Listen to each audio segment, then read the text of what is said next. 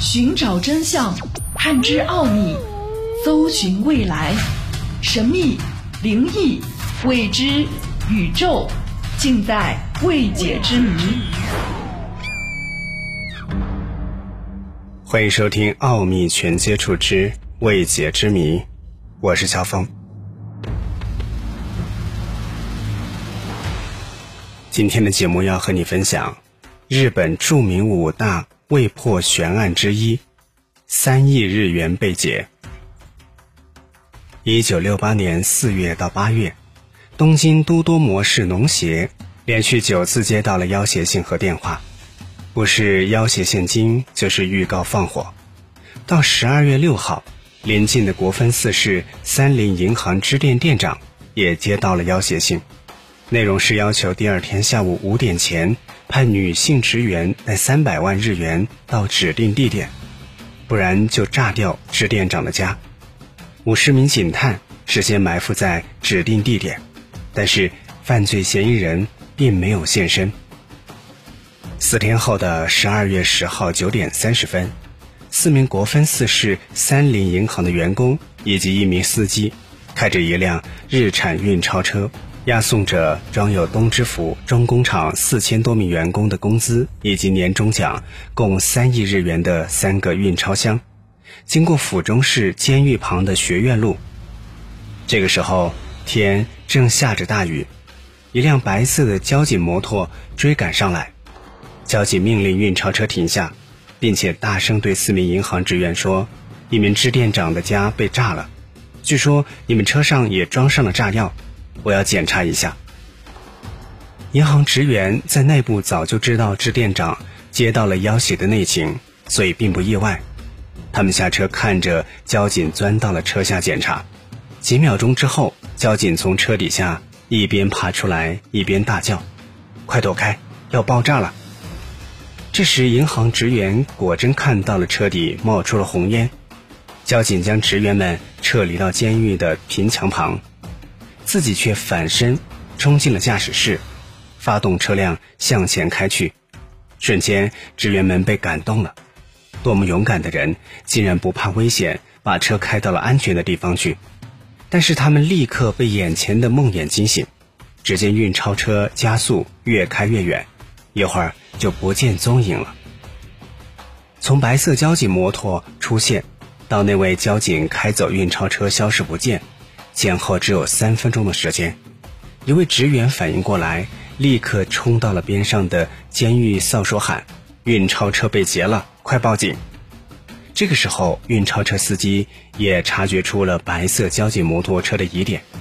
一般交警摩托是本田，这辆却是雅马哈，而且白色的涂漆有擦拭过的痕迹。而在车底冒着红烟的，竟是滚落在地上的一个车用烟雾弹。东京警署接到报警，立刻在全东京设置哨卡围堵那辆日产运钞车。当时是九点五十分，离事件发生过了十五分钟，但是目标运钞车没有被发现。直到四天后，才在距离出事地点二点五公里的某墓地找到。按时速六十公里计算，二点五公里只花了二点五分钟，也就是说。嫌疑人在案发二点五分钟之后就已经抛弃了运钞车，而警方却在十几分钟之后还在设置路障寻找运钞车，这是警方的一个失败。警方开始调查墓地周围，听取情报，得知一条有关可疑的丰田卡罗拉车的线索，于是开始寻找这辆汽车。直到四个月之后，在附近的停车场找到了丰田卡罗拉。并在里面发现了空空如也的三个运钞箱，三亿日元已经不翼而飞。根据情报，这辆卡罗拉在案发后的第二天就已经被弃置在这个停车场。警方晚了四个月，从那个时候起，警方就失去了真正有力的线索。直到七年之后，一九七五年十月，刑事诉讼时效到期。警方为这个案件已经花费了九亿日元，找出嫌疑人十一万名，涉及警力达到十七万之多，其中两名警员过劳死去。直到一九八八年十月，民事诉讼时效到期时，警方失去了将嫌疑人绳之以法的最后机会。这个案件也成为了日本犯罪史上有名的未解决事件。犯罪嫌疑人的相貌其实是被银行职员、驾驶员和其他几位目击者看到过的，但是警察在调查相貌过程当中犯了一个错误。把目击者集中在一个房间，而不是分开进行相貌调查，导致这些目击者的记忆相互影响。加之当时嫌疑人戴着头盔，以致调查结果很不理想。而警方又根据目击者的证言，找来了一张已经去世的年轻人的照片，再用合成技术给他戴上头盔，就作为通缉照片全国张贴。导致不少日本人误以为这个人就是犯罪嫌疑人，从而失去了更多找到犯罪嫌疑人的机会。在抢劫案三年之后，警方不得不撤回这张通缉照，并明确指明犯罪嫌疑人可能不是这个样子，嫌疑人的年纪在十五岁左右，调整为三十岁左右。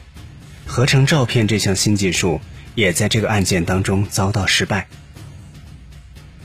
犯罪嫌疑人在现场以及车里另外留下了一百多个各种物证，雅马哈摩托以及丰田卡罗拉轿车被发现是偷来的。现场找到的鸭舌帽，经过厂家的回溯查找，最终还是确定不了流向，最终不了了之。车里发现的杂志以及一些报纸，也没有能够确定买主是谁。其他的一些小用品也没有能够确定所有者。最终。警察不得不选择放弃追踪这些物证。那么未能破案的原因到底有哪些呢？首先，犯罪嫌疑人花费时间设计并执行了一个周到的计划，在事件进展过程当中一直处于控制地位。其次，嫌疑人十分钟内从摩托调换到运钞车，再调换到卡罗拉，行动迅速、干脆利落。而警方根本没有这种经验，从设卡查找运钞车开始，警方就落后于对方。嫌疑人对汽车社会的利用及理解，远远走在警方前面。第三，嫌疑人遗留在现场的物品，大多是进入大批量生产以及大批量消费时代后的产物。警方在进行物证追查时，因为数量庞大，不得不放弃对这些物证的追踪。第四。警方破案技术不成熟，在这起案件当中，警方首次采用了合成照片技术，但是由于调查方法的缺陷，这张合成相片反而成为了败笔。最后，运气似乎也站在了嫌疑人一边，如果不是当时倾盆大雨，可能局面又会不一样。三亿日元抢劫案最终没有侦破。但是在案件侦查过程当中，却出现了一些无辜的牺牲者，这个案件也造成了很多家庭的破碎。少年 S 当时十九岁，是个不良少年，他的相貌类似于目击者的证言，而且他的父亲又正好是位交警。案件发生在一九六八年十二月十号，在被作为嫌疑人被调查之后。S 少年在十五号用他父亲购买的氢化钠自尽而亡，然而包裹氢化钠的新闻纸却没有少年的指纹，而只有父亲的，所以被推测是父亲为了证明清白而出此下策。之后，他的血液检查，警方判定少年 S 不是犯罪嫌疑人。家住府中市的汽车驾驶员某某，当时二十五岁。被列为嫌疑人，一是因为他的相貌类似证言，二是因为他家住本地，熟悉本地道路，有作案条件。这位驾驶员作为第一万两千三百零一名嫌疑人被调查，然而不知什么原因，他的资料被透露给了媒体，结果他的真实姓名、照片以及家庭背景等等个人信息全部被登上报纸。警方为了防止他逃跑，不得不拘捕他。虽然后来有位老板证明出事时正与这个人在一起，而且警方也排除了他的嫌疑，但是伤害是永久的。调查致使他一家离散，最终他在2008年9月自杀。三亿日元抢劫事件之后，各大企业改革现金发放工资的旧习，改由从银行直接转账发放的工资，这在很大程度上加速了银行体系的现代化。奥秘全接触之未解之谜，想要收听更多的节目录音，欢迎关注微信公众号“爱电台”的全拼。关于日本著名五大未破悬案之一的三亿日元被劫，今天的节目就和你分享到这里。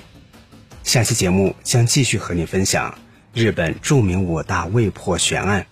想要及时了解节目的更新动态，不要忘记点击右上方的红心进行收藏。